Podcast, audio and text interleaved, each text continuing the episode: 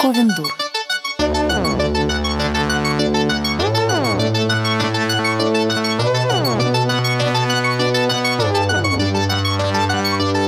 Всем привет!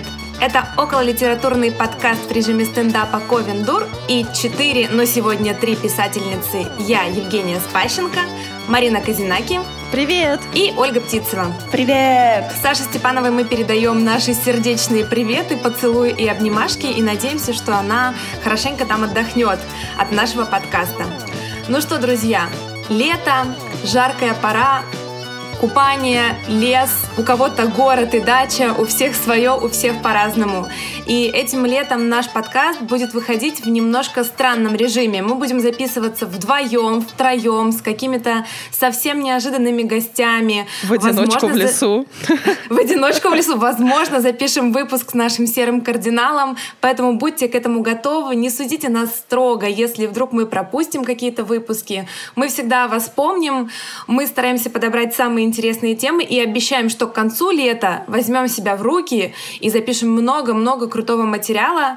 Что-нибудь еще для вас разыграем.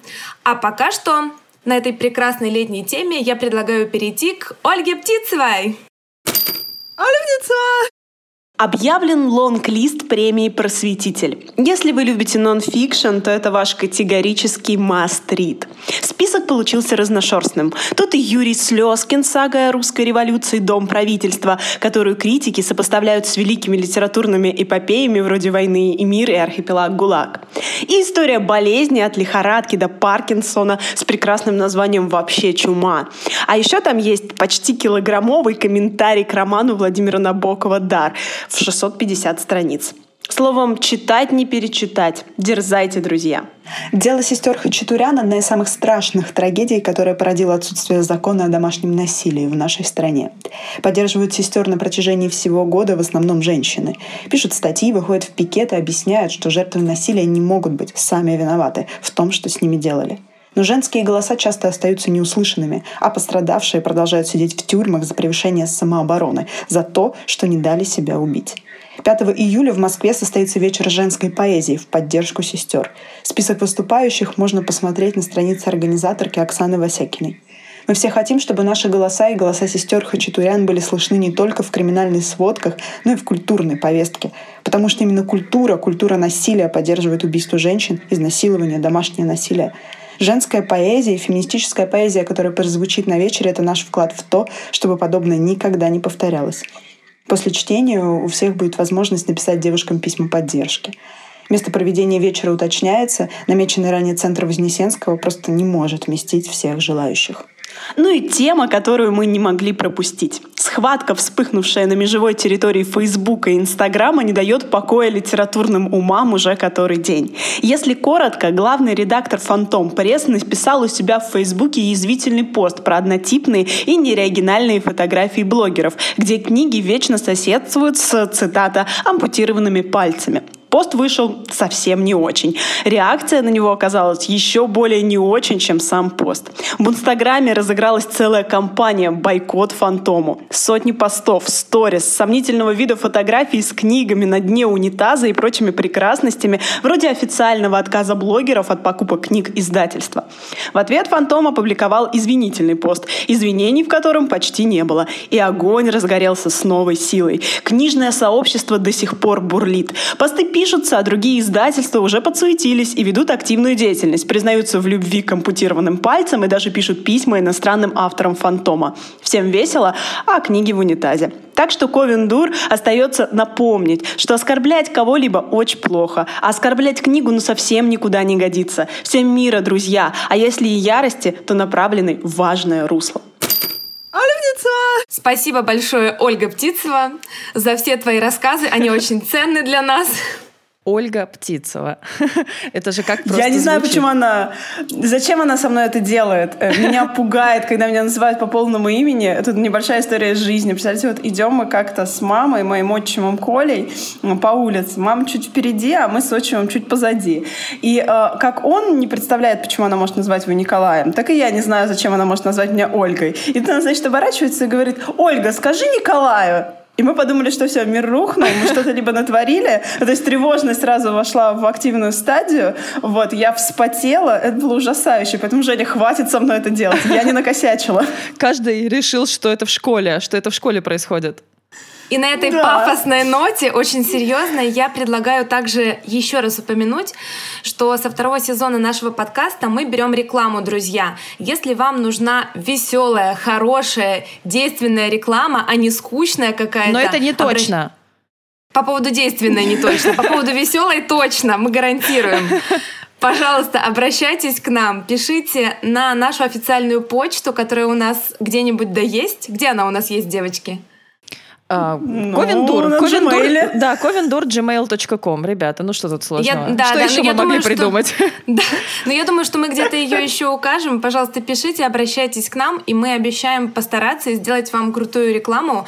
Не уверена, что после этого к вам повалят клиенты, но вам точно будет очень смешно. Не пытайтесь взломать нашу почту с нашим паролем ко-ко-ко, ко-ко-ко, ко-ко-ко. Ко-ко-ко, ко-ко-ко. Он все время разное количество ко. Я тут подумала, что моих историй из жизни хватит на рекламу вообще всего. Вот все, что нам предложат отрекламировать, у меня обязательно будет какая-то тупая история жизни. Да, но вы знаете, я вот как раз хотела сказать, что мы переходим сейчас достаточно к серьезной теме и э, совсем не веселой теме, связанной с новостями, которые уже озвучила Пряша.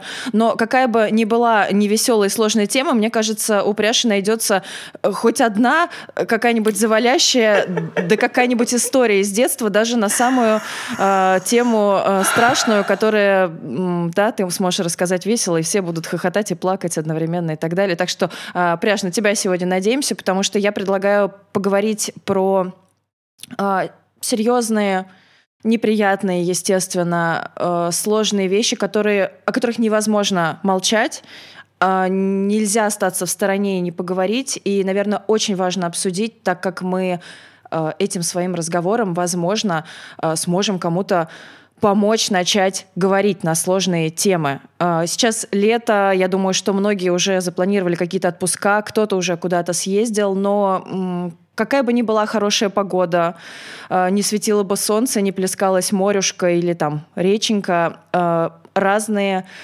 штуки, хорошие и плохие, в мире не перестают происходить. И, к сожалению, дискриминация, травля и насилие в мире все еще существуют.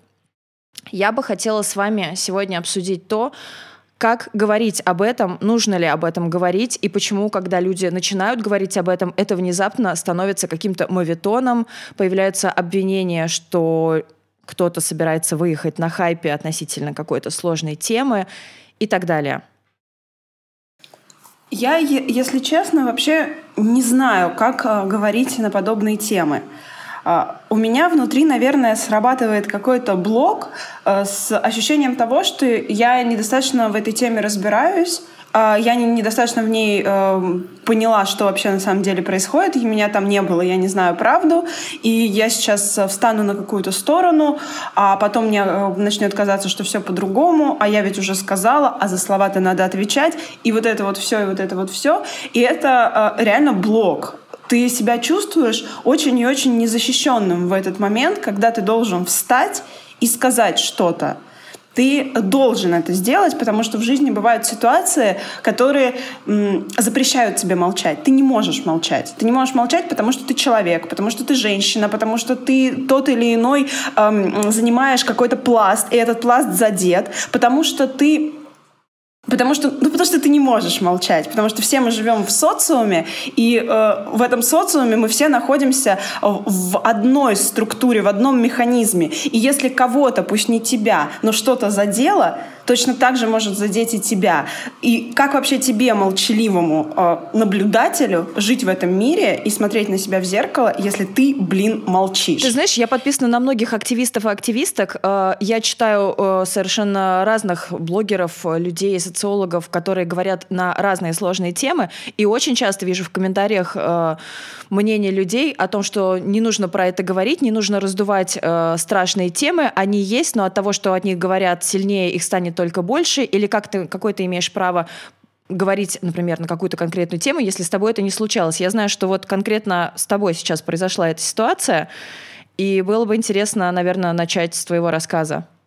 А, да, на самом деле а, тут, тут ну, все мы уже вот поговорили в новостях, и все мы знаем про произошедшее с сестрами Хачатурян. И э, когда ты начинаешь э, просто смотреть материалы, читать какие-то статьи, просто слышать это в новостях, ну, это просто какой-то леденящий ужас. Э, мысль, что где-то совершенно недалеко э, какой-то мужчина э, бил, насиловал, издевался годами над своими дочерьми, это, ну, ты, ты не можешь себя чувствовать спокойно, когда ты думаешь об этом. Э, я тут ехала в метро к Сашке в театр, ну, то есть вы представляете, да, уровень. Мы едем, такие все красивые, э, все здорово, э, лето, счастье, Гоголь-центр тебя ждет. А, и просто читала статью на «Медузе», где в поддержку а, сестрам девушки а, рассказывали свои истории угу. о том, как их насиловали, о том, как они испытывали на себе какое-то давление физическое, эмоциональное, сексуальное. И в какой-то момент я оторвалась от телефона, поняла, что у меня просто сейчас паника начнется, оглядела этот вагон и внезапно осознала, что в этом вагоне точно сейчас со мной едет какая-нибудь женщина, которую бил муж, парень, папа, которую насиловали, которую трогали в лифте, э, над которой издевались. И это данность. И все молчат, мы молчим. Мы делаем вид, что этого не происходит с другими, мы делаем вид, что это не происходит с нами. А если кто-то говорит, то его э, на него ставят клеймо. Что ты занимаешься кликушеством, сказали мне после того, как я выложила свой текст на эту тему. А, если тебя... Э, ты же пишешь, что тебя этого не, не затрагивало, тебя никто не насиловал, с тобой этого не происходило. С чего ты взяла, что с кем угодно это может произойти? Ты, ты зачем всех пугаешь? Разве вот твои слова что-то значат? Разве они могут что-то исправить? Зачем? Зачем поднимать эту панику? Э, что ты пытаешься сказать? Ты пытаешься своим дешевым, цитаты, пафосом сделать себе какие-то э, плюсы в карму? Ты хочешь повысить э, какой-то хайп в своих э, постах? Ты для этого это делаешь? Это вопрос, который задают живые люди, живые женщины ходящие с нами по одной улице. То есть в их голове засажено так глубоко, что ты должна молчать, делать вид, что ничего не происходит. А если с тобой что-то произошло, тряхни юбку и иди дальше.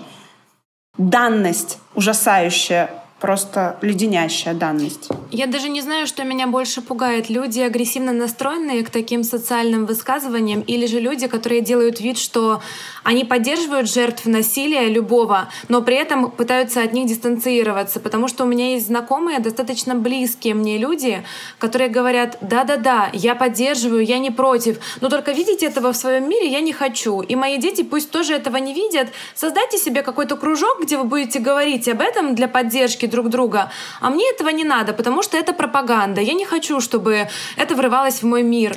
И при этом люди совершенно не понимают, что как только они от себя дистанцируют таких людей, жертв насилия, людей, которых травят, которых унижают, эти люди автоматически лишаются права и возможности о себе заявить. Потому что в этом маленьком Это тоже тесном... насилие. Да, да, да. Да, это да. тоже насилие. Сделать вид, что замолчи, я не хочу слышать твою историю. Это да, тоже насилие. И в этом маленьком тесном кругу это же просто просто мне кажется, еще страшнее, когда мир от тебя отворачивается, и все говорят, ну вот у вас есть проблема, и вот в пятером живите с ней или там втроем, а мы будем делать вид, что у нас все хорошо. Это очень страшно.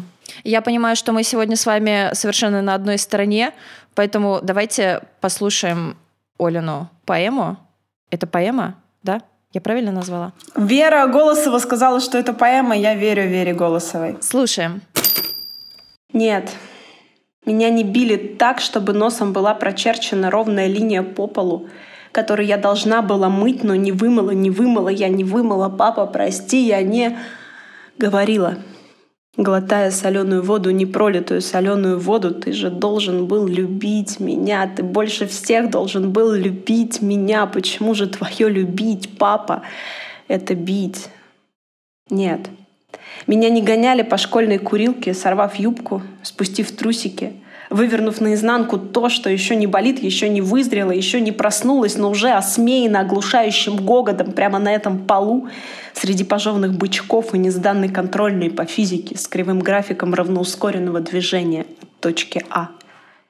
Нет, Я не сносила, как старую майку, как зимние сапоги с затертым носом, как мамину дубленку без пуговиц. Равнодушная, чё не хочешь-то? Чё ломаешься? Чё ты вообще сложно, что ли? И тот, кто достался мне по праву выбора, не раздвигал мне ноги коленом, не давил там, где мягко, но сухо, а ему плевать, плевать вязкой слюной, потому что дома на диване, купленном в складчину, ну какое же это насилие, чё ты? Забей. Нет, меня не затаскивали в машину, оставляя на руках и лодыжках синие подтеки, фиолетовые подтеки, зеленые вмятины, желтые следы от вмятин. А потом меня не везли без дороги, чтобы остановиться там, где не видно фар, света того и этого, и меня не насиловали, не насиловали на капоте, скользком от холода, не, да не трепыхайся ты, сука, хуже будет, будет хуже, так и не сказав, куда еще хуже, показав, куда — меня не трогали в лифте потные руки соседского дедушки. А злая его овчарка не глядела на это черными умными глазами и не скалилась, не ухмылялась, чертова псина, нет. Меня не ставили на колени, не толкали через цепленные зубы полумягкое, отвратительное и живое, да открой ты рот или выбью. Нет. Меня не таскали за волосы, не душили, чтобы я все-таки поняла, кто здесь главный не выламывали суставы, не рвали, не выкусывали, не терзали. Нет, но я знаю, что это было с другими, с этой и той. Я еду с ними в одном метро. Мы смотрим в слепую тьму перегона между красными воротами и прудами, между Лубянкой и библиотекой знакомого имени. Мы сидим с ними в одном кафе или ходим по маршрутам, которым не пересечься. Я целую их при встрече или прохожу мимо, но опознаю. Иногда опознаю беспросветную тьму, которая наваливается, когда чужая и злая сила безнаказанно хватает их и тащит туда, где валяется несданная контрольная по физике с графиком удаления от безопасности в опасность со скоростью света — и все, что я могу для них, для себя, идущей с ними по тонкому краешку у пропасти, где не рожь, а тело, доверявшее, но переставшее доверять. Все, что я могу для них, это стать буквами, вот этими буквами, и признаться, что это не я, но мы, не меня, но нас, всех, кого это касается, всех, просто всех. Пряж, спасибо а, большое. Спасибо. Это а, страшно, жестко, э, мучительно и очень правдиво. И чтобы наши слушатели понимали, э, эта тема у нас появилась неспроста именно после того, как Оля выложила в своем инстаграме э, стихотворение, ей посыпались подобного рода комментарии о том, что она не должна говорить на эту тему. Во-первых, потому что с ней этого не случалось. Во-вторых, потому что она, грубо говоря, раздувает из мухи слона, и не, далеко не с каждой женщиной такое происходит.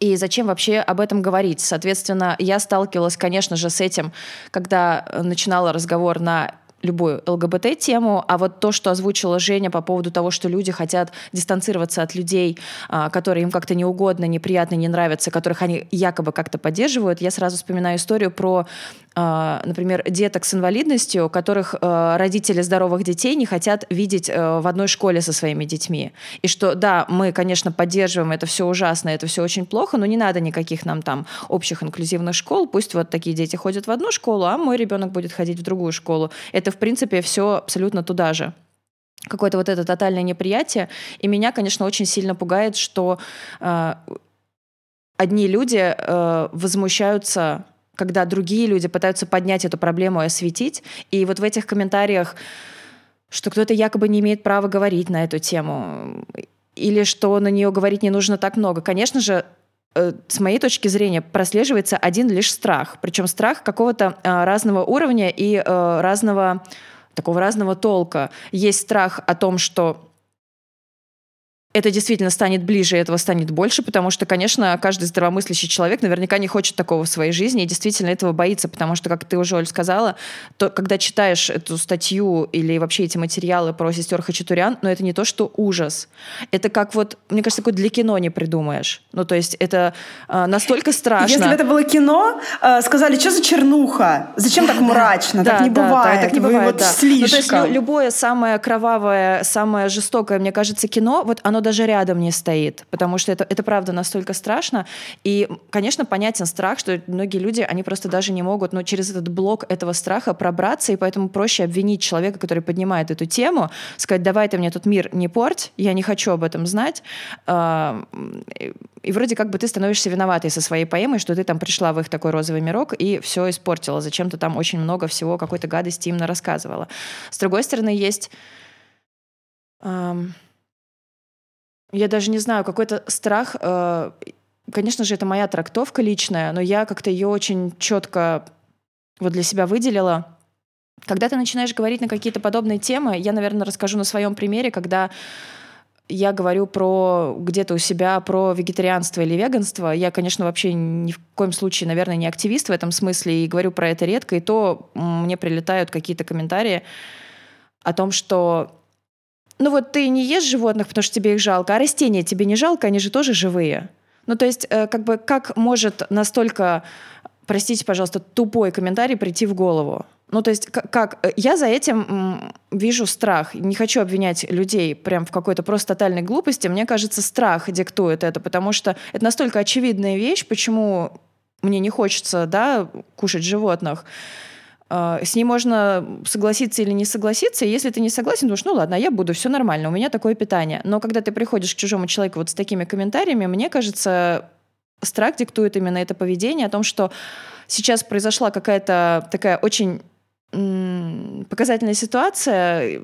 Человек узнал какой-то очевидный факт, после которого, по идее, он должен что-то осознать и тоже в своей жизни поменять. Но так страшно менять, так страшно быть осознанным, так страшно начать делать что-то по-другому, так страшно начать нести ответственность не только там за свою маленькую жизнь, но и за ответственность там других живых существ на планете, у которых нет голоса, которые не могут за себя постоять, которые не могут выйти на пикет, которые просто молча умирают мучительно на этих мясобойнях, и человеку настолько страшно с этим столкнуться, э, просто со своей осознанностью, что проще обвинить меня и э, прикрыться каким-то совершенно глупым, ничтожнейшим комментарием, э, который даже просто не требует ответа, потому что когда человек хочет сказать, э, да, растения тоже живые, там, и что же ты их тогда ешь, ну, просто руки опускаются, ну, окей, окей, проходите мимо, проходили мимо, проходите дальше мимо, потому что вот этот страх, он блокирует, правда, любое какое-то адекватное поведение, адекватную реакцию на все вот эти ситуации. Мне, с одной стороны, это понятно, с другой стороны, конечно, очень больно и очень обидно, что людям не удается с этим справиться, потому что есть ситуации, о которых нельзя молчать. Я считаю, нельзя молчать никаким образом. Я не испытывала, например, на себе никакой дискриминации относительно сексуальной ориентации, потому что для в общем-то, любого среднестатистического человека я не вызываю вопросов, так как я замужем и так далее. Но я не могу перестать переживать за этих людей а, за людей, которые подвергаются травле, а, за то, что вообще с ними происходит, за то, что ты можешь просто быть избитым в центре столицы, а, за то, что ты какой-то не такой или какая-то не такая. Это просто страшно. И я не понимаю, как об этом молчать. И я хочу Жень спросить про Прайд, который проходил да. в Киеве. У нас как раз недавно прошел э, марш, как же это сказать по-русски? Э, равенство. Вот, я вспомнила нужное слово. Марш равенства э, ЛГБТ-сообществ. И хочется сказать, что это уже не первый год, когда это мероприятие в Киеве случается, и постоянно какие-то происходят э, заворушения. Отличное слово. Мы да, назовем да, так да. наш подкаст. Заворушения. Да. постоянно кто-то пытается сорвать этот марш, какие-то приходят активисты, которые против, люди, которые на, нападают на ЛГБТ-сообщество. И это, конечно же, очень печально, но, с другой стороны, радует, что в Киеве такое мероприятие возможно. Оно возможно на официальном уровне. На социальном пока что еще сложновато, но, во всяком случае, по документам эти люди уже имеют право. И хочется их поддержать, хочется сказать, что то, что они делают правильно. Мне кажется, что многие близкие мне люди не понимают, зачем вообще происходят такие события и осуждают их. В обществе можно столкнуться с расхожим мнением о том, что ну окей, есть вы себе и живите, зачем выходить и об этом заявлять? Вас же никто не трогает. Но, ребята, когда вы живете в мире, где ваши права действительно притесняют, а заявлять о себе в нормальном приличном обществе, если вы ему не соответствуете, считается стыдным, это единственный вариант, когда вы можете действительно выйти и как-то поменять эту систему. То есть, да, часто это показательно, часто Маятник качается в другую сторону. Это чересчур ярко, чересчур, возможно, даже агрессивно. Но это не потому, что люди хотят хайпануть, а потому что для них это единственная возможность привлечь сейчас внимание. То же самое происходило с активистками, женщинами, которые хотели голосовать на выборах. им говорили в свое время, да что ты сидишь, баба, у тебя же Бог тебе не дал такого права, все же знают, вот в Библии написано. Мы же все понимаем, что женщина не такая, как мужчина, она ущербная, у нее там что-то не так, и вообще ее половые органы это вывернутые наизнанку мужские, не надо тебе голосовать, и только потому, что женщины выходят ходили раз за разом, они там что-то размахивали плакатами, кричали, доказывали. Только поэтому они получили это право, и сегодня для нас это совершенно нормально. Мы понимаем, что женщина такая же, как мужчина, как человек, с такими же правами. Она как может человек. делать все то же. Ты человек или блогер? Я женщина. О, боже мой. Слушайте, вы знаете, я вот сейчас только что вернулась из Швейцарии и узнала, что в Швейцарии где-то женщинам разрешили голосовать примерно 30-40 лет назад. Швейцарии, в этой прекрасной стране, в которую, когда я приезжаю, каждый раз я думаю, боже, я попала в будущее. Вот это вот будущее, которое я хочу. И я была в шоке. Я, правда, кошмар. вот э, такой, может быть, немножко постыдный факт. Я, я этого не знала. Я тоже не знала. Ну, ну нужно же все-таки помнить, что вообще права женщинам чуть ли не первым вот э, в мире были советской властью отданы, да. потому что советская власть, она э, отменяла гендер в этом смысле. То есть там же все были равны, все же были едины. Вот. Но э, надо сказать, что э, я просто изучала этот вопрос, э, когда планировала, э, ну так, в задумках э, возможный феминистический роман про Бестужевок, это девушек в царской России, да, которые учились в первом высшем учебном заведении для женщин, которое в России было открыто. Вот. И там вообще жуткая же история с правами женскими. Там получается, что эти Бестужевки, они выходили на улицы, они требовали прав, они требовали, чтобы женщина могла сама выбирать, за кого выйти замуж, рожать ли ей детей, учиться, кем быть, э, голосовать, ну, в общем, все. Э, и понятное дело, что вот в такой вот рыхлой э, атмосфере э, последних лет царской России, особенно на них никто внимания не обращал, их не разгоняли с улиц, на них говорили, ой, девоньки, идите вы, короче, занимайтесь своими делами, вот вам учиться, хотите учиться, учитесь. И э, они вот добивались всех вот этих своих прав, они вытаскивали своих каких-то Э, девочек, служанок э, учиться. Они там, их и грамоте, и языкам, и всему на свете, ну, как бы сестринство же, сестринство. Потом пришла советская власть, и вот эти вот сестры их, э, которых они, собственно, своими руками из грязи деревенской и прочей тьмы и хтони вытащили в Питер и учили. Они, значит, встали в советской власти на ноги и, и получили все вот эти вот права неповские, и э, они, в общем, э, этих же э, своих э, дорогих хозяек э, бывших и э, благодетельниц, э, они их, в общем, повели к советской власти, чтобы они их раскулачили, забрали у них все. И эти бедные бестужевские девочки бежали из э, советской молодой России, потому что жить там было невозможно. И получается, как бы советская женщина, русская, да, женщина получила в этот момент права,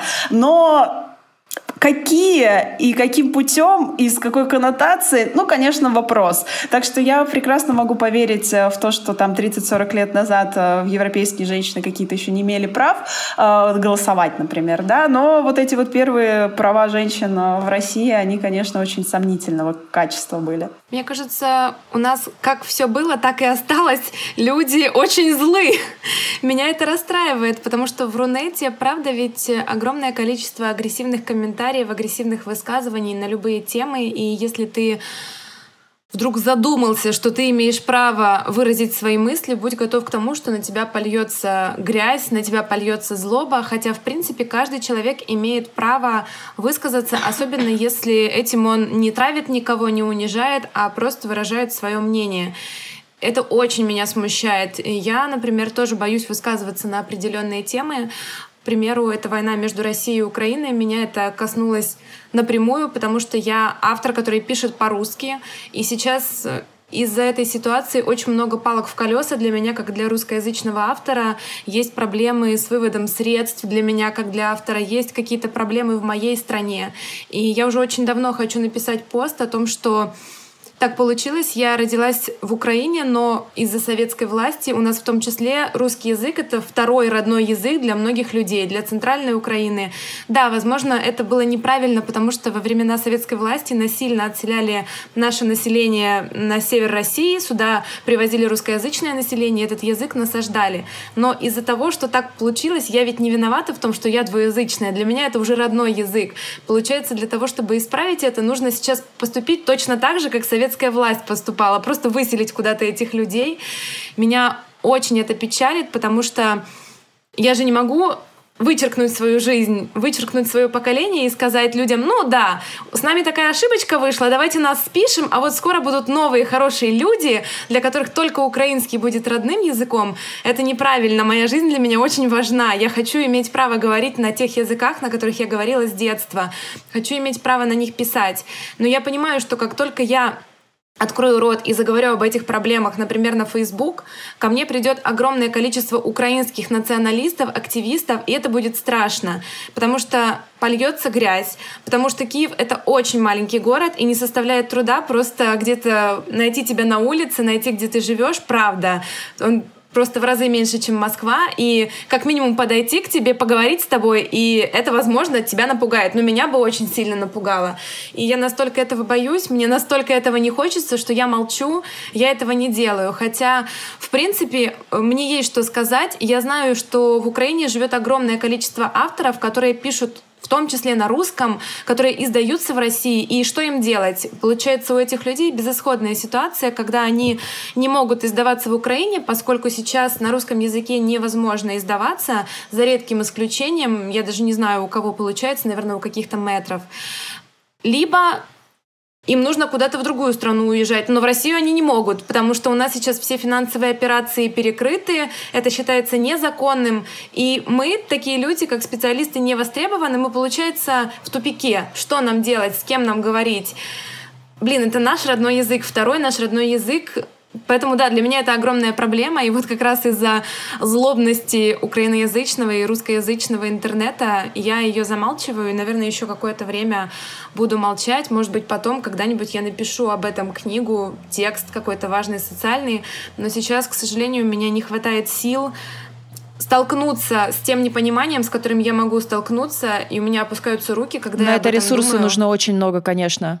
Ну, э, Наверное, мне тут стоит признаться, сделать некий каминг-аут. Э, Дело в том, что, наверное, до ну, может быть, только последние там 3-4 года, а до этого времени я была дико консервативным человеком, наверное, из-за ну, атмосферы, допустим, моей семьи, из-за того, что какая-то какая там ментальность. А, мне всегда было, были очень далеки подобные проблемы, я была очень такой э, категоричный в своих э, мыслях. Я считала, что проблема, допустим, ЛГБТ — это такая очень надуманная херня. Вот, я там не разбиралась ни в каких подробностях и прочее, прочее, прочее. И, наверное, сказать тогда мне сегодняшний, что тогда э, той мне сегодняшний, что мне на самом деле будет очень больно читать про других людей, которых притесняют из-за того, что они, я не знаю, могут пройти по улице, держась за руку любимого человека одного с ним пола, или из-за того, что Э, кто-то не может уйти от э, абьюзера. Э, я тогда не могла понять, почему ты не можешь уйти от абьюзера, что это значит? Тебя бьют, уходи. И все остальное мне казалось очень такой сконцентрированный вот как раз кликушеством с теме того, что ну какая разница? И про тебя бы, наверное, Жень, я могла бы тогда сказать, ну тебе не нравится, ну уезжай. Получи другое гражданство, вот российское, да, и получи пожалуйста. другое гражданство, уезжай, да, если тебе что-то не нравится, в чем проблема, да? А, про э, вегетарианство я бы тогда сказала, наверное, ну, мы рождены хищниками, э, сказала бы я. И, э, сказала, и посверкала бы вот, вот этими вот своими мысль... кругленькими зубками, которыми ты сейчас улыбаешься, Да. ни разу не напоминающими челюсть хищника. Тогда у меня их было на два больше, конечно, но все равно это А, было ты вот эти клыки выдрала, что ли, нижние? Да, я выдрала их. Я посыпала голову пеплом и выдрала клыки, да.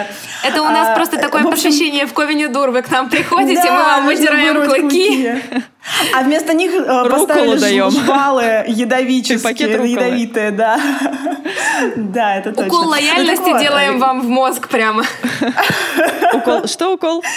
Лояльности. Лояльности и осознанности. Лояльности, толерантности, осознанности. Короче, да, к чему я это все несу? Э, я это несу к тому, что э, мы все очень разные, и мы в очень разных э, атмосферах растем. Наверное, жизнь вот в моем Тульском Донском вообще не а, никаким образом не подвигала тебя к мысли об осознанности, проблемах мира и прочее. Потому что когда ты а, выходишь из дома, а твой сосед уже расфасовал кислоту, а твои одноклассники ее уже бегунками раз, везде разнесли и сами упоролись и лежат там, блюют цветной э, пеной, а ты такой идешь, а тут, значит, бабка под э, машину попала, вот, а вот там, знаете ли, э, алкаш повесился, вот, а а у нас еще этот, а у соседа, дом пенсионеров. А у соседа жена сама виновата, что он ее избил.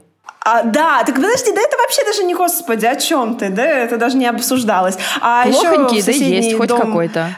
И да, дом хорошо. инвалидов сгорел. Ну какая разница? А мальчика, который э, у нас э, рос э, э, с отклонениями в развитии, вот, он жил со своей слепой пьющей бабкой, и они просто сутками ходили вокруг дома. Э, ничего он не умел, ничего, он не умел разговаривать, не умел там завязывать носки и прочее, прочее. Все это делала его слепая э, пьющая бабка.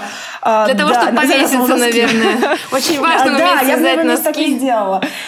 И это было дико страшно, потому что о, им никто не занимался, он был абсолютно дикий и бросался на людей. И, в общем, я к чему это? К тому, что мы можем расти в жуткой хтоне и не думать об осознанности вообще, потому что там ты думаешь о том, как бы спасти себя, как бы себя защитить, и закрываешься в этот вот э, панцирь. Я делаю вид, что у меня все нормально, потому что если я реально взгляну свежим, трезвым взглядом на то, что происходит вокруг меня, то я пойду и свяжу носки. Да, да, ну потому что и ресурсов не хватит на это, да, это принять. Да, не, это не хватит. Но если ты чувствуешь себя голосом, который может сказать, чтобы его услышали, ты должен это говорить. Вот в тот момент ты должен для себя понять, хватит мне ресурса защитить какую-то тему. Вот сейчас, э, Женя, я прекрасно понимаю, почему у тебя нет ресурса, чтобы говорить об этом. Это, блин, физически страшно. И ты сама ничего не изменишь, и это физически страшно, и это нормально, у тебя не должно быть за это вины. Так как у меня и не должно быть вины за прошлую меня, потому что если бы она начала бороться, ее бы, наверное, ударили э, кирпичом по голове, чтобы просто заткнулась. Причем женщина сама э, какая-нибудь сказала бы, Причем давай женщина, мужиков тут да, распугиваешь да. нам. Ты что тут мне да, рассказываешь?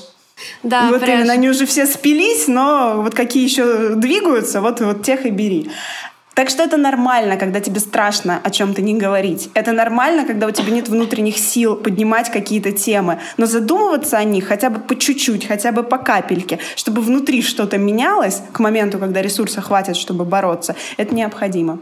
Да, Пряж, спасибо тебе за историю. Мне кажется, она очень показательная, потому что мы же все продукт общества, в котором выросли, в том числе своей семьи, и часто у нас нет выбора в детстве. Мы не можем повлиять на то, как нас будут воспитывать, на то, какие нам будут прививать идеалы. Но Ценности. Когда, когда появляется один звоночек, другой, третий, и вы понимаете, что это у вас вызывает страх, непринятие, задумайтесь хотя бы раз почему. Может быть, это тот самый звонок, сигнал, который позволит вам выйти из этой замкнутой системы, как-то расширить свои взгляды. Мне кажется, Первое, на что стоит обратить внимание, это вот это вот внутреннее непринятие, когда тебе хочется от чего-то отвернуться, отказаться, что-то тебя пугает, тебе не нравится. Очень сложно в этот момент остановиться и подумать, а почему мне не нравится? Может быть, мне нужно на это взглянуть, может быть, мне нужно повернуться к проблеме лицом, но если вам удастся хотя бы раз, вы навсегда разорвете этот порочный круг, и вы уже не будете таким закостенелым, вы уже не будете таким негибким. В дальнейшем у вас получится хотя бы мысленно разбирать, что там вам приходит в голову, почему те или иные люди у вас вызывают агрессию. Жень, согласна с тобой. Мне кажется, самый бессмысленный вариант в этом, э, в этом случае — это э, писать людям, о том, что они выезжают на хайпе этой темы. Самое бессмысленное, что можно сделать в этой ситуации, это начать разбираться, э, из каких побуждений человек вдруг об этом заговорил. Это тоже вот отличный звоночек, чтобы повернуться лицом к себе, потому что если вдруг вам захотелось обвинить кого-то, и вы прям явно видите, что вот э, Птицева решила хайпануть с феминистической темой, написать о том, о чем она не знает, и, наверное, поднять какие-то просмотры в своем бложике, а, это прям отличный повод остановиться, вдохнуть и повернуться к себе и сказать, почему я об этом думаю, почему я не думаю про эту тему, почему я не думаю про эту тему, что я могу сделать для этих сестер хачатурян, что я могу сделать для э, людей, которых дискриминируют, например, что я могу сделать для животных, для экологии, для чего угодно, о чем бы тема да, не зашла. Почему я сейчас хочу переключиться на какого-то одного из тысячи э, людей в интернете, который на эту тему высказался, и зачем я начинаю разбирать, э, с какой позиции он выступает и что, как бы, какую выгоду он преследует. Это прям про тот же самый страх. Это прям про тот же самый звонок, который говорит о том, что сейчас пришло время задуматься, просто осознать и хотя бы остановиться и не писать. Я хочу как раз вас спросить, э, как вам кажется, есть ли вообще, существует ли вообще вот этот вот а, вот эта причина, что э, все говорят, и я сейчас тоже скажу, потому что нужно высказаться тоже, и э, буду выезжать вот на хайпе, значит, этой темы. То есть э, даже не то, что существует ли эта причина, а так ли уж важна эта причина. То есть, когда это один, еще один голос, как мне кажется, в сонме вот этих смелых э, людей, которые смогли там, взять себя в руки, преодолеть страх и высказаться. Мне кажется, что не так уж важно с какой целью человек это делает. Если он еще раз а, подсвечивает проблему с любой стороны, еще раз он ее как-то озвучивает и к ней привлекает внимание, то э, мне кажется, это уже плюс. Ну, как мог, так и сделал. Мне кажется, если человек испытывает внутреннюю потребность говорить, значит, он уже имеет право. Это дает ему право. И он может говорить столько, сколько посчитает нужным. Поэтому я против когда людям пишут о том, что «Господи, да эту тему уже сто раз поднимали, да давайте закончим». Ну, в смысле, если у меня есть такая необходимость, я буду об этом говорить. Часто такое происходит, когда, например, случаются какие-то страшные трагедии, и сразу находятся люди, которые пишут другим в соцсетях, что «Господи, да лучше бы вообще об этом не говорили, давайте помолчим». У каждого из нас разная реакция. Кто-то предпочитает это обсудить с родными, с друзьями, кто-то обдумать наедине. У кого-то возникает физическая необходимость об этом написать, сказать. Это нормально. И давайте уважать тот способ, которым выражают свои мысли разные люди. Если вдруг вы прочли о какой-то теме, вы понимаете, что уже очень много об этом было сказано, но у вас есть еще слова, напишите об этом. В конце концов, это же социальные сети. Там нет лимита на слова. Вы можете писать столько, сколько вам угодно. И если еще какие-то люди об этом узнают благодаря вашему посту, это хорошо, это правильно. Поэтому я здесь считаю, что все могут говорить сколько угодно, сколько будет нужно, сколько потребуется, и не надо никого травить за это. Я вообще во всей этой ситуации с этим постом, наверное, многое о себе поняла, хотя казалось бы.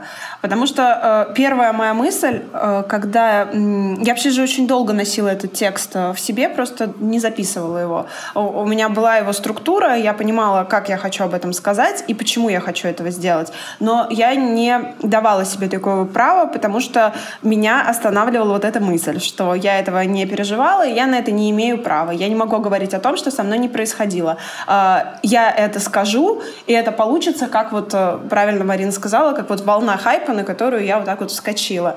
И э, эта мысль сидит во мне. Э, я не хочу об этом думать, я с этим не согласна. Я считаю, что это глупость, что каждый может и должен говорить то, что он считает важным и нужным, но про себя я все время думаю о том, что, блин, ну, это, это будет слишком слишком напыщенно, это будет бессмысленно. Ну зачем? Вот э, я же поддерживаю фонд э, помощи женщинам, пережившим насилие финансово немножко. Ну, значит, вот это вот мой вклад, зачем я что-то буду говорить. Но когда нас пригласили на этот вечер, и когда я поняла, что это будет неправильно и нечестно выступить там с каким-то другим текстом, что нужно сесть и уже записать этот, то, наверное, первое, что, что я сделала, это написала вам, и написала людям, э, которые, э, ну, еще людям, которым я доверяю, и чье мнение для меня важно. То есть в этот момент мне нужна была поддержка. То есть вроде это текст для того, чтобы поддержать тех, кто переживает по-настоящему тяжелые времена, а с другой стороны мне оказалась нужна поддержка. Мне нужно было, чтобы мне кто-то, кому я доверяю и кого я уважаю, чье мнение мне кажется важным, сказал мне, нет, это хорошо, это важно, это нужно, ты должна это сделать. И э, я написала подруге, которая э, пережила насилие в подростковом возрасте, мне было очень важно ее мнение. Э, она прочитала, сказала, да, да, да, да, да, это, это, это очень сильно, это очень нужно, давай, если ты это не сделаешь, то просто я за тебя это сделаю. Э, я написала там, Вере, я написала Кате Севериной, мы с ней очень как-то хорошо поговорили, и она сказала вот эту вот очень важную вещь. Она сказала, что если у тебя есть голос, который слышит, ты должен говорить за тех, кто молчит. Согласна. Мне кажется, э, это вообще относится ко всему, эта фраза. Она относится ко всему и ко всему, что мы вообще всегда делаем. Потому что в своих книгах, так или иначе, насказательно, прямо или используя какие-то метафоры, мы говорим о том, а, о чем э, принято э, молчать другим. Мы поднимаем какую-то тему, которую сложно найти, сложно просто прийти в какую-то компанию и начать сходу обсуждать это. Это сложно. Э, и ты не будешь это делать. А в своих книгах и вообще в хороших книгах, мне кажется, это самое важное. Э, ощутить себя голосом, который услышат и сказать за других, э, помочь обратить в слова чужую боль, чужие сомнения, отрефлексировать это за тех, кто не может это сделать. Мне кажется, это прям вот очень важная штука, и я ее прям выхватила, и мне стало легче. Правда легче. Ты упомянула книги, и я прям, у меня пришло в голову, действительно, вы же замечали, что в последнее время, когда у нас э, чуть больше стало появляться книг про натабуированные темы, про да, подростков, переживающих и насилие, и э, какие-то психические расстройства, и э, какой-то испытывающий проблемы самоидентификации и сексуальной ориентации и так далее, также много появилось объявлений, э, а, обвинений, э, что ну вот э, модная волна пошла, да, да, да, значит вот тут решила тут Казинаки на последней моде написать про полиаморию, конечно, ну, как бы своих мозгов-то нет, вот что, ну, что модненько, то и, то и взяла. Вот. Ну, то есть э, это же опять про тот же самый страх, и как-то мне не приходило в голову, что это происходит не только с э, блогерами и активистами, а это происходит и с авторами молодыми и немолодыми, которые просто начинают более смело поднимать темы, которые уже вот э, э, уже очень нужны. Очень интересно, Пряж, ты сказала, что ты себя чувствовала неким самозванцем, потому что ты не переживала такой опыт. Но на самом деле у тебя есть свой личный опыт, чувственный, потому что все это время, пока ты думала, ты переживала. Если какая-то тема затрагивает человека, творца, неважно, он уже переживает эту проблему, он ходит с ней, он спит с ней, думает о ней. Да, возможно, физически с ним чего-то не происходило, но часто мы это переживаем так, как будто с нами это происходило. Вот, вот в чем соль, ребята. Поэтому, если у тебя появляется такая потребность сказать, и ты глубоко внутренне ощущаешь эту проблему, можно смело заявлять, я считаю, что у тебя этот опыт есть в какой-то мере. И это нормально для Творца быть как раз вот тем самым рупором, говорить о проблемах в обществе, о каких-то общечеловеческих проблемах, даже если сам он, не знаю, не бывал на Луне, э, не бывал где-то еще, там он мужчина, а не женщина, или наоборот, женщина, а не мужчина. Это же совершенно нормально. Мы ставим себя на место других людей для того, чтобы у нас появилась возможность вещать от их лица, как-то озвучивать э, их переживания. Да, потому что творческий человек — это в любом случае как раз тот человек, который э, любые глобальные социальные проблемы, какие-то явления, веяния и так далее чувствует э, на себе. В этом-то, в принципе, и отличие творцов, художников, музыкантов, писателей э, и так далее от э, э, других людей. Потому что есть некая способность, вот действительно ты назвала это рупором, это правда люди-проводники, которые считывают все вот эти э, веяния, травмы, проблемы и так далее как свои, как, как свой собственный опыт и имеют э, ресурс и э, имеют инструменты, чтобы донести это до остального человечества. В этом же и фишка. И очень странно за это обвинять. То есть я тоже уверена, что я все эти проблемы испытываю на себе, несмотря на то, что был ли физически со мной такой опыт или нет. То есть мне кажется, что эмоционально он был. Я сейчас э, вспомнила историю про э, Джона Бойна. Это, э, если я не путаю, американский писатель. Ну, в общем, не, не нашинский. Вот. И Назовем его англоязычный, да. А, да, и он, в общем, написал книгу, а, которая называется «Имя моего брата Джессика», а, где он рассказывает про 13-летнего мальчика, и его брат, который старший брат, в какой-то момент сказал, что он не чувствует себя мальчиком, что он чувствует девочкой себя, и что теперь вот отныне его нужно называть Джессика. И э, как вообще в семье вот это вот все Э, воспринимается, э, как вот жить мальчику 13-летнему с вот такими изменениями э, в его брате, который теперь сестра. Ну и, в общем, такая вот, в общем-то, Янка Далтовская история про вот такую, вот такую семью. И мировая ЛГБТ-общественность, которая, как любая общественность, имеет свои перегибы, просто сошла с ума. Они этого бедного Бойна мало что вот, правильно. Мало что они его э, не Это Пряша э, комментирует распяли. котику моему, если что, тут орет котик, но, возможно, да, вы этого не услышите. Да, э, просто очень-очень в тему заорал Робин, потому что он сопереживает точно да. так же, как сопереживаю я. А они его мало что просто не распяли, э, не э, закидали камнями и э, с факелами на него не пошли. Они сказали, послушай, ты белый цисгендерный мужчина. Какого хрена ты пишешь про опыт, который у тебя нет? Да, хорошо, ты гомосексуал, гомосексуал, хорошо, отлично. Но Один ты плюс же у тебя мужчина. есть. Да, ты белый. Не, ну если бы он еще был натуралом, то, наверное, бы реально его бы где-нибудь Всё, прибили бы к хренам собачьим, ей-богу. И э, они его а, то есть эту книгу, она в продаже провалилась, понятное дело, потому что э, вся, все ЛГБТ-сообщество вышло, э, ну, фактически, да, на, на улице интернета с фразой, что нельзя покупать эту книгу, что она оскорбляет... Э, Э, людей, которые хотят поменять пол, людей, которые считают себя а, там, в другом гендере себя ощущают. И то есть а, в, ну, серьезно, люди, вы Сейчас что вообще творите? Это, да. Сейчас это прям... Это же художественная, да, проза, это же не автобиография. Он не говорит, что это автобиография. Его начали осуждать угу. в том, что он, значит, из класса гегемона, потому что же он белый, он, значит, гей-буржуазный, он э, э, имеет достаточно денег, чтобы жить весело, хорошо и радужно, и все у него хорошо, никто его, значит, не э, притесняет. И тут он, гляди-каш, написал такую историю.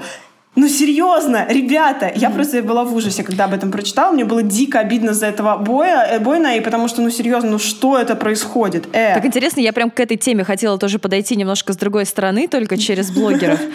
А, ну смотри, это люди, которые а, выросли в той же системе, да, что и мы. То есть они борются за права какого-то каких-то меньшинств, но остаются в той же самой системе, где ни у кого прав нет никаких ни на что, и не надо вякать. И это очень интересно, потому что внутренняя потребность просто физически у них есть, так как они отличаются от, может быть, там, большинства да, населения их города, там, их э, страны, их деревни и так далее. Но э, ментально они все еще живут вот в этой вот системе, э, в которой они как бы выросли, были воспитаны, и они никак из нее выйти не могут. Мне бы очень хотелось э, сказать всем неравнодушным людям, что такое случается, и не стоит на них э, обращать внимание, как-то злиться и делать вывод о всем сообществе именно по этим людям, потому что, ну, действительно, нам очень сложно выйти из наших когнитивных искажений, избавиться от них, э, разрушить алгоритмы поведения, которые вбиты в нашу голову с рождения. И это правда так. И я как раз хотела сказать про э, блогеров, активистов. Наверняка вы с этим сталкивались, когда э, активисты или активистки становятся очень агрессивными. Например, это известная черта, опять же, тех же самых веганов, э, когда они уже с какими-то достаточно жесткими обвинениями, оскорблениями могут не только писать э, в своих каких-то статьях, но и приходить на чужие странички э, и, э, значит, уже э, огнем и мечом нести правду в массы. Э, тут нужно понять, что действительно тема эмоционально очень сложная, когда человек э, вступает на какую-то следующую ступень осознанности и находит в себе силы поменять свою жизнь, отказаться от э, каких-то вещей или действий, которые травмируют природу, экологию, других живых существ, э, других в том числе людей. Э, дальше они все равно еще не всегда могут с этим справиться, потому что осознание этого всего, это, это правда страшно. Но оно настолько страшное, оно настолько необъятно, оно так тяжело переживается, особенно в условиях того, что нам вообще трудно переживать свои эмоции, мы вообще мало что про них знаем, а эти эмоции, они такие непереносимые. И вот дальше многие, правда, срываются в агрессию, потому что им кажется, что это настолько очевидно, и все остальные люди должны так же, как они это понимать, и как же они такие тупое стадо-то такое не понимают, что нужно уже прийти и начать там просто выкашивать всех этих тупых идиотов, которые, которые как бы не поняли эту священную истину. Um, Мне очень приятно, что очень много есть активистов, которые действительно выступают за такие темы, и мне действительно, я им очень сочувствую из-за того, что они срываются в эту эмоциональную яму, потому что это, правда, тяжело переживать, особенно тяжело переживать в одиночку. И я знаю в себе такие моменты, когда мне бы очень хотелось писать такие же посты, но мне очень хочется призвать вообще всех, кто как-то к этому относится, все делать через любовь. Когда вы видите пост у активиста э, или у писателя на вот такую сложную тему, пожалуйста, повернитесь к себе и спросите себя, почему вам хочется его обвинить в хайпе или в чем-то еще. Точно так же и э, всем людям, которые встают на сторону э, природы, жертв насилия, жертв дискриминации, безмолвных животных, э, хочется тоже посоветовать повернуться к себе и понять, что только через любовь, только через свой пример мы сможем этот мир поменять. Только через свой собственный голос, не через обвинение, не через э, травлю других людей, не через травлю белого э, буржуазного мужчины, который написал книгу, потому что он чувствовал, что он голос, что он может что-то сделать для э, этих дискриминированных людей, для этой группы людей. Э, через травлю ничего не решить. Эта группа не получила больше прав, больше внимания, больше принятия от того, что вышли какие-то ЛГБТ-активисты и стали травить этого писателя. Нужно очень четко это осознавать, что право говорить есть у всех, кто чувствует в себе возможность говорить, кто чувствует в себе возможность защищать какую-то дискриминированную группу, у которой, у которой нет голоса, у которой нет языка. И если мы еще начнем травить этих людей, но мир вообще с мертвой точки вообще никуда не сдвинется.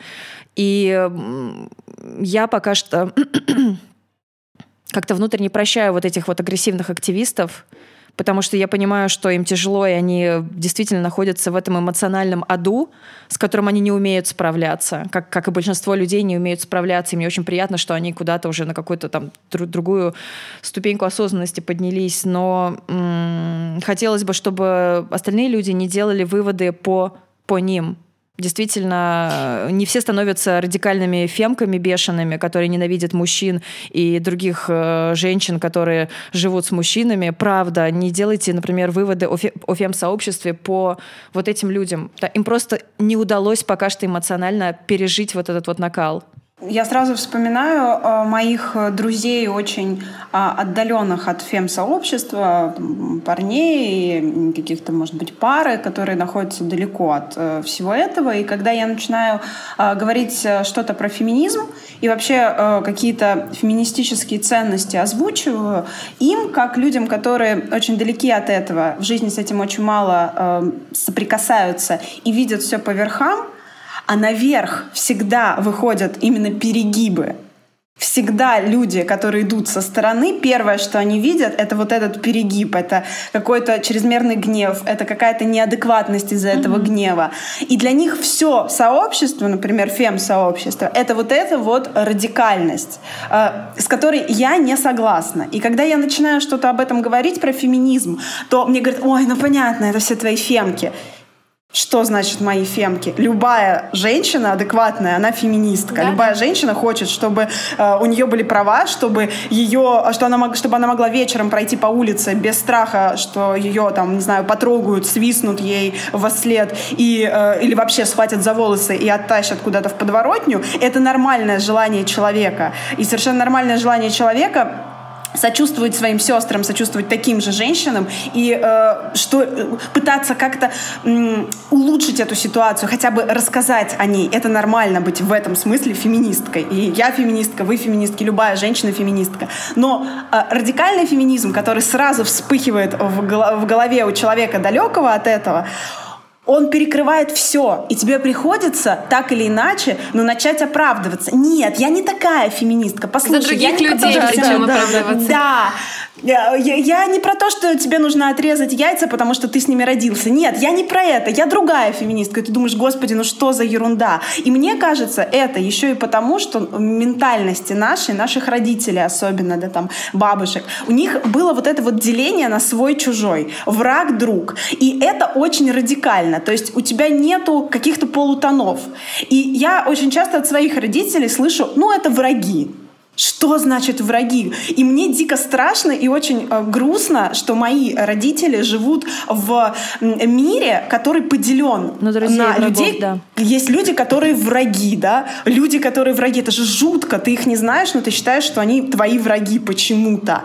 И это пугает. И вот этот э, радикализм, свойственный человеку, мне кажется, он еще и оттуда. Невозможно в одно поколение стать суперосознанным, стать э, супер понимающим, как это хорошо, и что вся жизнь — это полутона. Мы не можем это сделать, мы можем только к этому стремиться.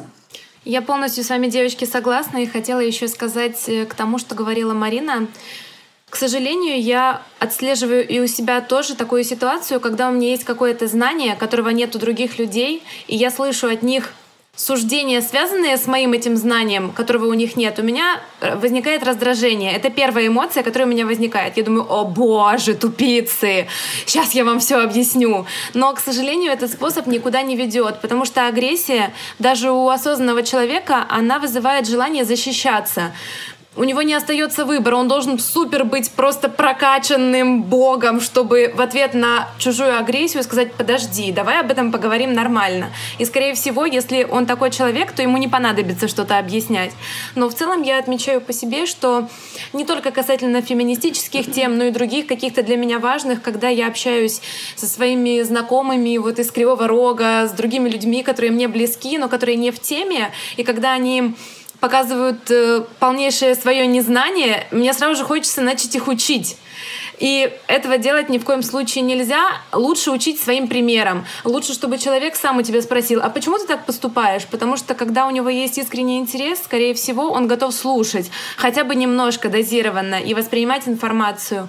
Поэтому да, очень обидно, что с активистами такое происходит, что они срываются в агрессию, я их тоже понимаю, и как-то хочется, чтобы со мной такое реже происходило, потому что вроде как мы ведем добрую, хорошую войну, но инструментами, которыми мы вели плохую войну. Да, да. И это очень инструментами войны, потому да. что да, да, да, потому что вообще не нужна война. Человек-дрель, который вы, наверное, слышите периодически на фоне, мне кажется, с нами очень согласен. А, он теперь у тебя, да, он, он когда мы снова. Да, но он же ездит да, туда-обратно. А, в какие-то очень эмоциональные моменты он начинает делать это еще сильнее. То есть он с нами, девчонки. Либо, наоборот, он старается заглушить. Он такой, нет, нет, я не слышу это, я не слышу. Они выезжают на хайпе. Нет, женщин надо бить! Женщин надо бить дрелью, говорит он. Животные, какие животные? Никаких животных нету. Все все мясо, все еда. А, я бы подумала, вот что еще очень здорово Наверное, предложить в качестве совета. Я не люблю давать советы, но, по-моему, мы с вами в таких вот подобных выпусках только и делаем, что даем советы. Точно. Каждый раз, когда хочется прокомментировать относительно какой-то табуированной или такой вот сложной, неприятной, болезненной, болючей темы, которая вдруг вспыхнула и все ее подхватили, хочется прокомментировать как-то агрессивно или отрицательно, а, или обвинить а, в чем-то человека, который о ней написал, или, может быть, человека, с которым это произошло, пожалуйста, сначала погуглите погуглите э, все, все, все материалы по этой истории. Будьте уверены, что ваше мнение основано не на том, что вы сейчас что-то услышали, у вас какая-то такая мимолетная эмоция вспыхнула, и вы такую какаху выкинули.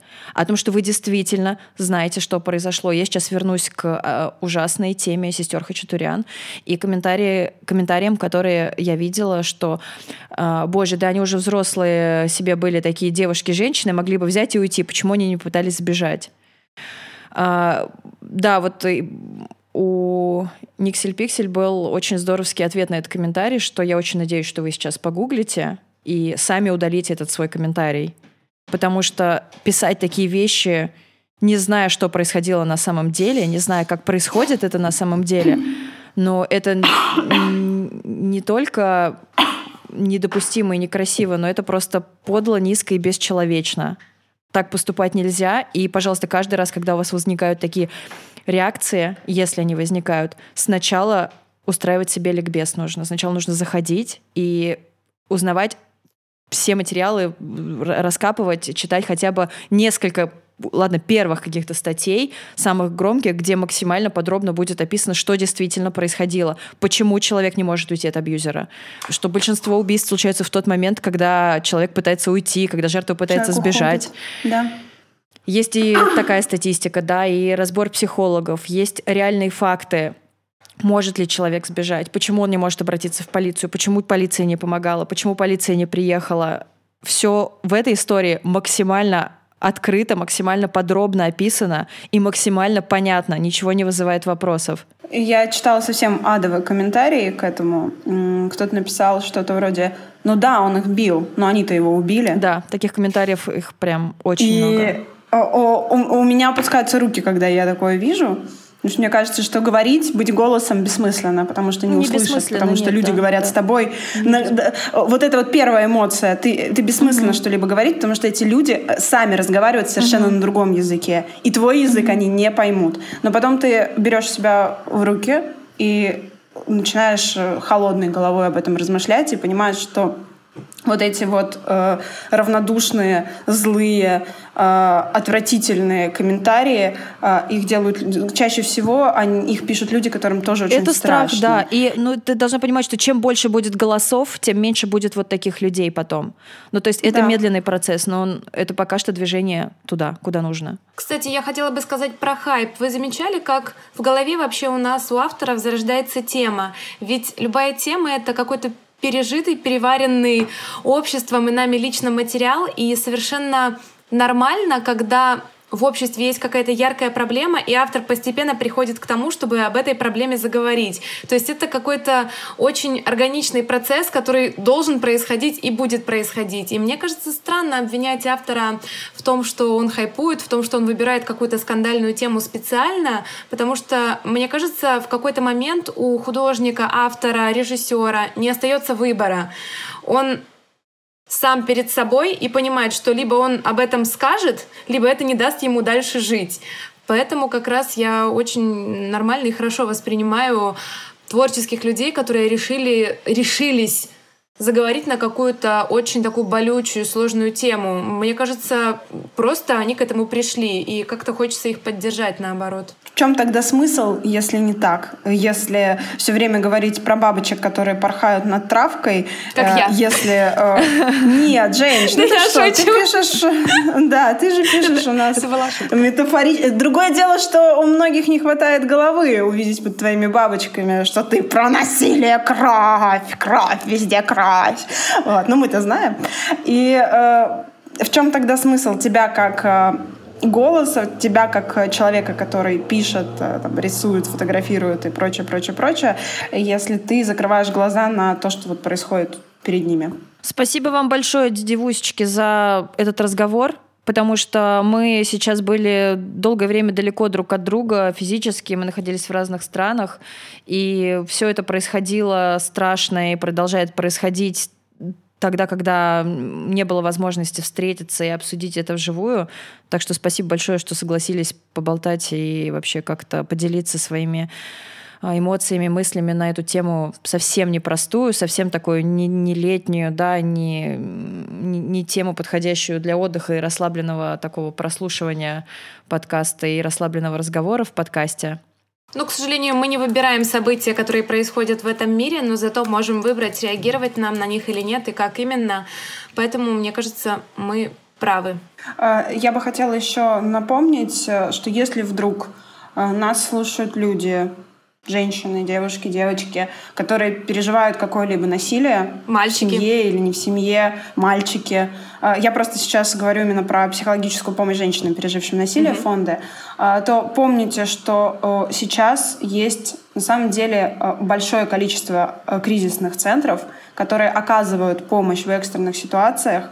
И вы можете позвонить на телефоны доверия, а, вы можете анонимно совершенно просто поговорить о том, что с вами происходит. А, об этом никто не узнает, кроме вас и того человека, с которым будет с вами говорить. И э, там есть возможности помощи совершенно физической, бытовой, а там какие-то а, специальные места, где можно укрыться от э, абьюзера, от насильника и прочее, прочее, прочее. Просто помните, что есть такие центры, есть люди, которые вам помогут, есть люди, которые хотят вам помочь и вообще существуют ради того, чтобы вам помогать. И вы не одни. И поэтому вы можете обратиться за помощью, всегда обратиться за помощью. И помните, что жертва никогда не виновата. Спасибо большое. Спасибо большое. Давайте переходить к нашей домашке по литре. И да. я могу начать. Сегодня я порекомендую вам чудесную книгу Яна Мартелла, которая называется «Жизнь Пи». Возможно, вы смотрели фильм. Если это так, я все равно вам рекомендую прочесть эту книгу, несмотря на то, что тема там довольно серьезная, потому что, в общем-то, она о человеке, переживающем кораблекрушение, остающемся практически одним в безбрежном океане, но она и о Боге, она о любви к миру, и, как мне кажется, она о том, как человек остается человеком, несмотря на все ужасы, которые с ним происходят. Я думаю, это книга-выдумка, книга-метафора, потому что до конца непонятно, так ли действительно случились те события, о которых говорит рассказчик, или он это придумал для того, чтобы как-то облегчить свою ношу, как-то сделать легче те воспоминания, которые у него есть. Мне кажется, эта книга чудесно подойдет к любому полу. Я ее порекомендовала своему мужу, потому что мне она напомнила какие-то здоровские книги из детства, как Робинзон Крузо, вот такие какие-то, в том числе приключенческие и очень важные. И еще я вот отследила у себя такую интересную штуку, пока читала ее. Там есть довольно страшные, жуткие вещи, которые происходят с главным героем. И я вообще не люблю читать э, о всякой чернухе, скажем так. Например, когда я читаю какие-то захватывающие книги Кинга, опять у нас разговор пришел к Кингу. Я некоторые моменты ну, пролистываю. Да, просто у Кинга такие описания бывают, что меня начинает подташнивать, и я это все пролистываю. А здесь я не могла оторваться. Я не знаю, Почему? Но это как в детстве, знаете, когда вот что-то ужасное происходит, и ты не хочешь смотреть, но смотришь, потому что у тебя нет выбора. И вот здесь как раз то же самое было. Книга читается на одном дыхании, при том, что есть сложные моменты. В целом она какая-то довольно легкая, если так можно сказать, о книге о выживании человека.